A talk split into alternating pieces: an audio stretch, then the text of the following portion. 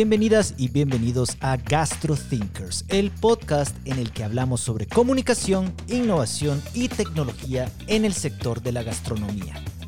Soy Cristian Galicia y en esta ocasión me acompaña Daniel El Peli Guzmán, chef de Nene Malo y Toy Toy. Con Daniel hablamos sobre Charlie García, su visión de lo que una cantina debería ser, así como la excelente estrategia de comunicación que realizan junto a la agencia Club Studio en sus redes sociales. Conversamos también de sus inicios estudiando cocina en Argentina, los Instagram spots y su más reciente proyecto, la cafetería Boca Mulata. Empezamos. Bueno, Daniel, muchas gracias por estar acompañándome esta linda tarde de viernes aquí en Ciudad de Guatemala. ¿Cómo te encuentras? Bien, eh, gracias a ustedes por el espacio para charlar un ratito.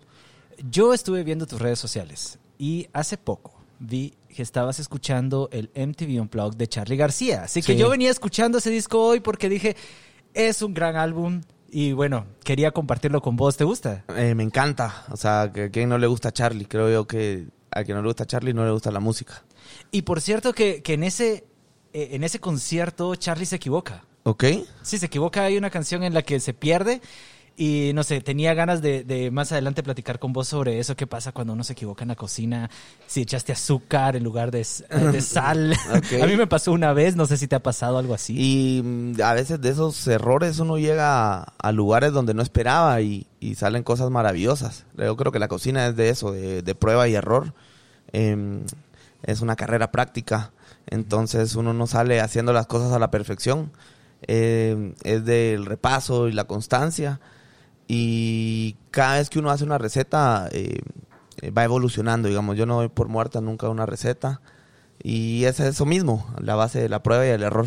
Yo no puedo decir que algo que haya hecho en la cocina y que haya tenido un error haya salido bien Ok. o que me haya inspirado a seguir probando, pero estoy seguro que alguien como vos sí lo tiene. Y voy a empezar con la pregunta que, que me gusta hacer. ¿Qué te apasiona, Daniel? ¿Qué te apasiona? Cocinar. Cocinar es, es mi pasión. O sea, yo lo descubrí por casualidad a los 19 años. Eh, y ya, ya encontré un propósito en mi vida.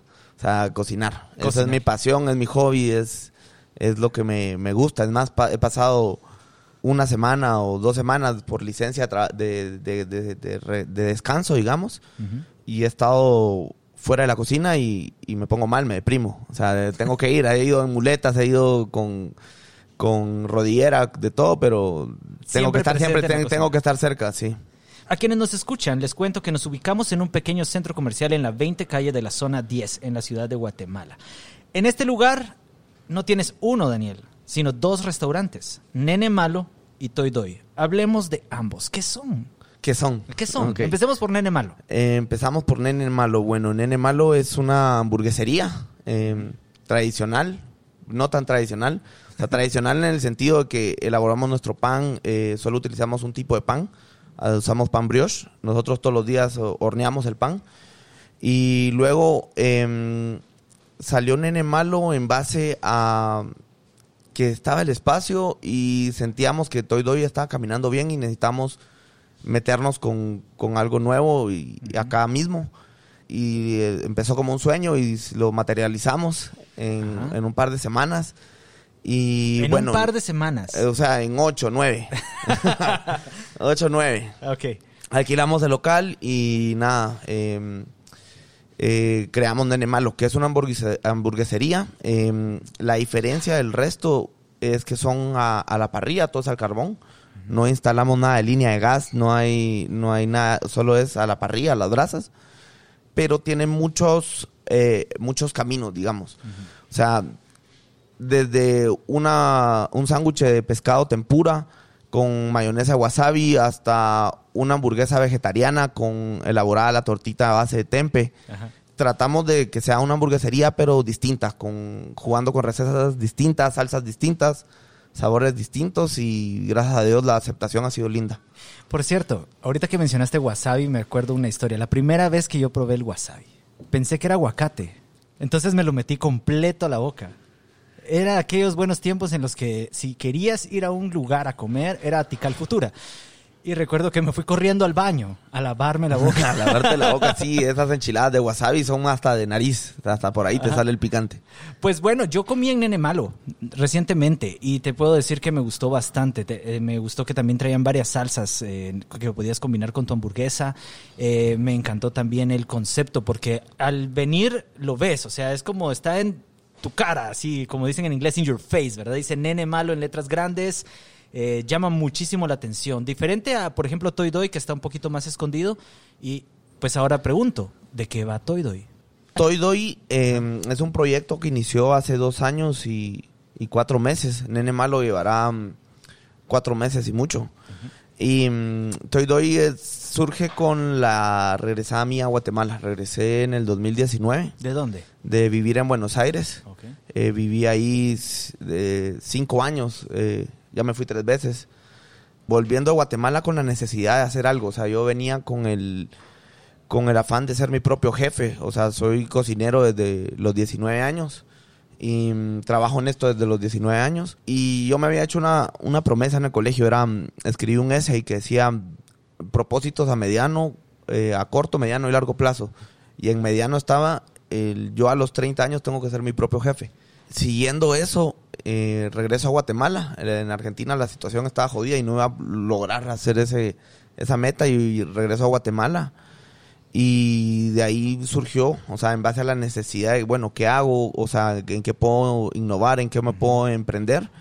Eh, vi que había un nicho en el mercado que no estaba cubierto y era la comida vietnamita, que en realidad es muy buena.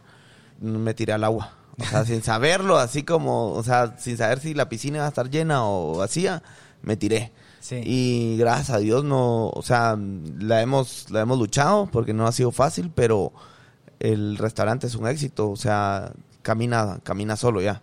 Eh, y eso te iba a decir, yo he visto muchos programas de televisión de, de que van a Vietnam y la comida se ve muy buena.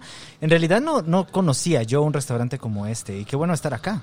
Mira, eh, no nos consideramos un restaurante, arrancamos por el método de servicio, o cómo operamos, nos consideramos una cantina. En Guatemala el, el- el tema cantina está un poco pervertido en el sentido que solo es cubetazos y, y octavitos y un tortrix y no, no, no, no debe ser así.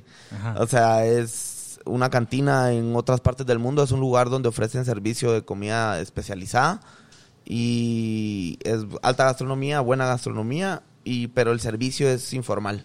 Informal. O sea, es informal en el sentido de que no hay cristalería, no hay manteles, no eh, el lugar está adecuado de otra manera para que llegues, comas y te vayas. Eh, el protagonista es la comida. Desde ese punto de vista, Nene Malo no es una cantina. Nene Malo es una hamburguesería. Ah, ok. Venden hamburguesas. sí, se venden hamburguesas, claro. Me interesa mucho que hablemos de la parte de comunicación. He visto sus redes sociales y la palabra que me viene a la mente es hermoso. Esa es la palabra que me viene a la mente. Es un trabajo de comunicación y diseño hermoso, sobre todo el de la cuenta de Toy Doy. Estoy al tanto que la agencia de publicidad Clap Studios se acredita como ganadores oro en los Latin American Design Awards por su trabajo en Toy Doy. Entonces me gustaría mucho profundizar en ese tema. en nuestra sociedad, porque ajeno a, a ser cocinero, o sea, tener restaurantes implica manejar eh, una empresa o varias. Entonces, nuestra ideología con nuestros socios es zapatero a su, a su zapato. O sea, cada uno en lo que mejor puede hacer, hacerlo. Y no el, el puesto ponerlo por gente calificada la verdad de que encontramos a Club Studio, eh, fue un- desde el inicio hubo un clic o un match eh, especial, entendieron el proyecto, no- nos acompañaron desde la conceptualización hasta a- armarlo. El trabajo es ex- excepcional. O sea, yo creo que si, Sí. si sin ese tipo de estrategia, sin ese, con- sin ese trabajo, eh, hubiera sido muy difícil atravesar la pandemia. Más nosotros teniendo cinco meses de abiertos cuando nos cerraron el país. Eh, fue una batalla de, de sálvese quien pueda y siempre de la mano del contenido digital creo que, que logramos sobrellevar eso. No Que- solo son los artes, es Ajá. estrategias, comunicación eh, y las producciones en sí, el contenido audio- audiovisual para ellos, o sea, en, en- en sus calendarios, o sea, es una producción, es fuerte, o sea, están todo el día acá tomando fotos, prueba de error y son de hasta 13, 14 horas y no solo la agencia, es en, en general cómo trabajan ellos, es muy, son, son muy pilas. Yo, yo te diría, veo las cuentas de Toy Doy y me imagino que, que la política de ser no se publica nada a menos que estemos absolutamente seguros que vale la pena publicarlo. Es que es increíble el trabajo. Y en el caso de Nene Malo también lo manejan ellos. Así es, eh, en Nene Malo y tenemos una cafetería que se llama Boca Mulata, que sería el tercer proyecto que, que trabajamos con ellos. Ah, ¿y ese dónde está? Está en el Hilton. ¿Ah, sí? Sí. ¿Y cómo les está yendo con ese? La verdad es que muy bien. Estamos en, vamos a eventos, a bodas, estamos dentro del Hilton. La verdad que el turismo ahorita está reactivando. Es un poco interno al principio, pero en el puesto que estamos en el Hilton es, es- es- nos está yendo muy bien. Te iba a decir que pues hay muchos eh, emprendimientos, negocios de comida que pues lamentablemente eh, pues no tienen los recursos como para contratar o buscar eh, ese apoyo externo, tienen que hacerlo ellos mismos. Entonces por eso te preguntaba que si vale la pena también invertir en eso, porque a veces uno no lo ve, dice, ah, no tengo el, el dinero o se me va a desajustar el presupuesto, pero la pregunta real es, ¿vale la pena? Vale la pena 100%. Porque creo que es tu portafolio de ventas ahora. eh, que tengas una buena imagen va a hacer que ganes más, que rentabilices más. No solo es eh, voy a gastar mucho en, en esto, sino yo lo veo como una inversión.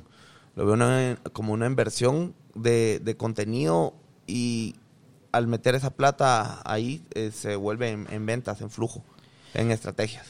Hablando de estrategias, Nene Malo. Uno de los aspectos que más me llamó la atención fue el spot que crearon dentro del restaurante para que sus clientes se tomen fotos y las compartan en sus redes sociales. ¿A quién se le ocurrió tan brillante idea? La verdad eh, es a la arquitecta, Isa Garzaro se llama, trabaja con Club Studio, eh, siguiéndose siempre por las, las reglas de, de- de arquitectura moderna para emprendimientos que tienen que haber un Instagram spot, tiene, el baño tiene que ser llamativo. Eh, esto es porque el baño es el primer lugar donde uno tiene el primer contacto de intimidad con, con alguien, o sea, con, con uno mismo. Entonces te tomas una foto o la mandas, eh, o sea, es donde uno está Donde hay un solo. por- espejo. donde uno está solo. Ajá. Entonces el lugar tiene que ser instagrameable, o sea, que, que vos vas al baño y te tiene que sacar esas ganas de tomarte una foto y que todo el mundo diga dónde está o qué es eso. Y lo haces porque el baño es llamativo, por los colores o por, por los patitos, ponete en el caso de Nene Malo. El baño de Toy Doy también, no sé si lo han conocido, es muy, muy, muy a su manera. Si me sigues dando más cervezas, lo voy a ir a conocer, Ah, va. definitivamente. Y, y, y es, es, es, es, es eso, o sea, el, el Instagram Spot es otro lugar que tiene que haber dentro del, del local donde la gente se, se acerque a tomar una foto. Eh, eso se diseña en base a, a local, o sea, ellos deciden dónde va el Instagram Spot, dónde, cómo hacer el baño llamativo para que la gente suba ese tipo de fotos. Tiene mucho sentido. Es decir, cuando, sobre todo ahora en tiempos de COVID, lo primero que hace uno es sentarse, eh, tal vez ordenar, pero ir al baño. Sí, o, o- entras directamente al baño a O, lavarte o en algún momento cuando vayas al baño, o sea, el lugar tiene que ser eh, íntimo y, y pequeño. A ti que me escuchas, te recuerdo el primer episodio de Gastro Thinkers junto a Peter Meng, chef de sal.gt, ya está disponible. Puedes escucharlo en Spotify, Google Podcast y Apple Podcast. Además, quiero invitarte a que vengas al Centro Comercial La Plaza y disfrutes de Nene Malo, hamburguesas doblemente malotas. Su menú incluye la lamb burguesita con pan brioche, torta de carne de cordero, paté de lentejas, lechuga, tomate, mayonesa, cebolla morada, pepinillos dulces y salsa tzatziki. O bien puedes visitar en este mismo lugar Toy Doi, monchis vietnamitas y cocina fusión, con platillos como no es un pad thai con fideos de arroz delgados, con salsa de tamarindo y albóndigas de cerdo con especias. Nene Malo y Toy Doi, las recomendaciones de Gastro Thinkers.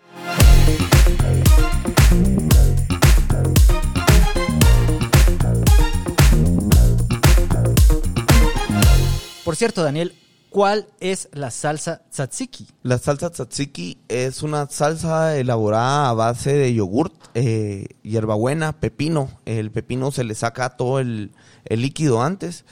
Eh, nosotros le ponemos limón, sal y un poquito de aceite de, mm, de ajonjolí. Al pepino se le saca el líquido. Ah, Se le saca el líquido, se pone en sal primero Ajá. y luego se, se, se escurre, digamos, cosa que la salsa lleve el pepino, más bien no lo lave, porque si uno mezcla el pepino con el yogurt solo crudo, eh, el pepino es básicamente 80% líquido, entonces empieza a alargar ese líquido y te, te lava la salsa. Ah, eso no lo sabía yo. Sí. Se puede hacer lo mismo con una sandía. Se puede hacer lo mismo con una sandía. En serio. Sí. Wow, las cosas que uno viene a aprender a este podcast.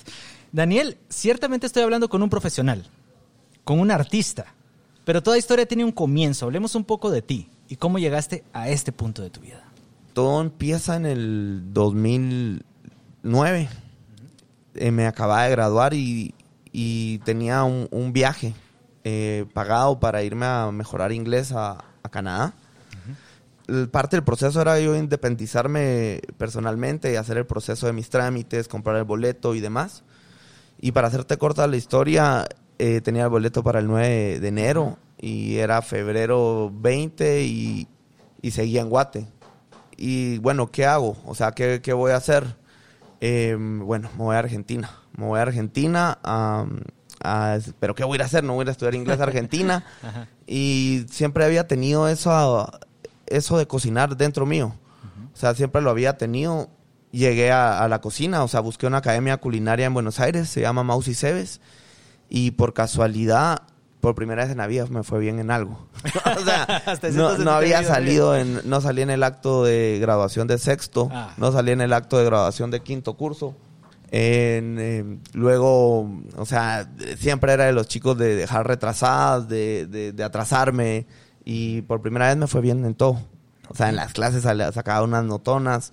Y por casualidad encontré mi propósito, qué me gustaba y qué iba a hacer. Y hoy en día lo hice mi vida y, y acá estamos. Cursos, preparación, algo en especial. Mira, tengo la carrera de chef en, eh, de cocinero profesional, chef de partí. Tengo el chef de patisserie, que es de pastelero. Tengo el chef de pana- eh, chef, título de chef panadero. Y Wow. tengo un conjunto que se llama Profesional en Artes Culinarias, que involucra esos tres títulos, eh, más nutrición, enología, administración, higiene, eh, cursos de bra- dramatología. Y e- eso fue la carrera como en, en- en total. Como te digo, me- fue bien. Fue la primera vez en la vida. O sea, sacaba notas y me iba bien. Y todavía intenté hacer algo más en mi vida adelante. Como intenté estudiar nutrición, intenté estudiar eh, eh, mercadotecnia. Y varias veces me hice la pregunta, ¿dónde te miras a los 50 años? Y la respuesta siempre fue dentro de una cocina. Entonces, em, todo pasó a, a segundo plano y primero la cocina. En muchas ocasiones creemos que nuestro trabajo es el mejor, que nuestro producto es el mejor, que nuestro servicio es el mejor. Sin embargo, he visto cómo en numerosas ocasiones has colaborado con otros chefs o has invitado a otros restaurantes a realizar colaboraciones con Nene Malo y Toy Doy. ¿Qué experiencias de aprendizaje has obtenido de estas colaboraciones? Y ha sido tanto en lo personal como en lo profesional. Estas colaboraciones, eh, o sea, se empezaron a dar mucho en pandemia. Eh, la idea creo que era llegar al mercado de- de- de- del otro, o sea, a otro segmento. Está ese lado de apoyarse y estar juntos y, y crear algo único durante un fin de semana. Y también está el lado de ir a compartir. O sea, creo que ya Guatemala está empezando a, a, ver la gastronomía de otro punto de vista, no tan competitivo, sino más de compartir, no de, de competir tanto, digamos, de, de aprender del otro y tal vez dejar los egos por atrás. Y yo veo eso como lo lindo de compartir en, en colaboraciones, porque siempre uno aprende desde de arriba para abajo, para los lados. O sea, no todos operamos igual y, y aprender del prójimo, digamos. ¿Tienes alguna anécdota? ¿Alguna anécdota de compartir? De- Ah, varias, varias. Siempre hay, hay alguien que, que, está ahí para compartir o un amigo. Ponte, el otro día tuve un, un servicio de catering en Antigua, en un jardín, me contrataron. Y llego y, y le digo al cocinero, mira, ¿y dónde está la leche de coco? No la metimos y no teníamos leche de coco y no teníamos, ¿y qué hacemos? ¿Y dónde estamos? O sea, el restaurante nos queda a 60 kilómetros de acá. Y siempre tener un amigo cerca, la redonda, está ahí para darte una mano. Eh, estaba por empezar el, el- el servicio y encima el, el ingrediente era para un ceviche, que es el de los platos fríos de, de- de arranque. Y gracias a Dios tenía un amigo de una colaboración que, que estaba ahí, Mario Godínez, y le digo, Marito, salvame, y, y me salvó como pudo. Un saludo a Mario Un Godínez. saludo a Mario buena onda. Godínez. Buena onda por haber contribuido con la leche de coco. Yo pensé que eran para las piñas coladas, pero también en el ceviche lo utilizas. Lo utilizo en un ceviche, sí. Y es un elemento muy, muy volátil. Lo, lo utilizo desde el ceviche o hasta en postres o hasta para el curry. Es uno de los ingredientes utilizados en la comi- comida vietnamita muy, muy, muy presente. Casi como el arroz, te diría. El arroz está en todos lados. O sea, es como el maíz acá en Mesoamérica. Está involucrado desde bebidas hasta tamales, eh, nachos, todo. Allá sería el arroz. Daniel, desde tu experiencia, ¿cuál es el futuro de la gastronomía en un país como Guatemala? Yo creo que va a seguir creciendo, que, que va a seguir innovando, que el mercado se va a seguir ampliando. O sea, si te das cuenta a raíz de la pandemia, o sea, fueron pocos los que sobrevivieron, pero pasada la pandemia, ahorita empezamos a ver un montón de aperturas de restaurantes nuevos, hay expansión para todos lados. Yo creo que va, va a crecer, va a crecer y va, va a haber nicho para más proyectos. Eh, espero que sean así como, como los nuestros, que son disruptivos, distintos, o sea, valientes. O sea, no hacer lo mismo que ya están haciendo todos, sino tratar de complicárselo un poco y hacer cosas distintas. ¿Alguna lección aprendida a la fuerza que quisieras compartir con los nuevos emprendedores para ahorrarles un golpe en la vida? Ser muy maduros con el tema de las finanzas. Muy Eh, buen, muy buen eh, punto. Eso es para todos, no importa si son, Ser muy maduros no importa con el, tema de las finanzas. Reducir eh, eh, gastos fijos y variables al, al mínimo. Creo que al uno empezar a encontrar esos hoyitos y operarlo de esa manera, creo que es donde más rentable empieza a ser tu, tu empresa. Tener las agallas de hacer algo distinto y valiente y aunque te digan que no, hacerlo, pues. A mí me pasó con Toy Doy. Me dijeron, a todas las personas que me acerqué aquí a poner Toy Doy, me dijeron, mira, lo tenés que tropicalizar, lo tenés, ¿qué vas a Ah. hacer ahí? ¿Qué es una cantina vietnamita? ¿Vas a vender Guaro. eh, vas a vender cubetazos vestido de chino y no, no es así, pues, o sea, es como la comida que yo quería transmitir, las técnicas y los procesos y poco a poco la gente lo va entendiendo. Bueno, Daniel, muchas gracias por este consejo que definitivamente hay que tomar en cuenta. No importa el negocio en el que te encuentres, finanzas, prepárate. Y mm, debo decir que me encanta el concepto de Toy Doy. Ya fui a Nene Malo y me encantó la hamburguesa. Muy buena, muy buen concepto, muy, muy buena atención también. Y definitivamente ha sido un placer conocerte. Igual, un gusto, Cristian. Bueno, muchas gracias y a todos los que nos escuchan, les recomiendo que se hagan seguidores en nuestro Spotify para escuchar Gastro Thinkers.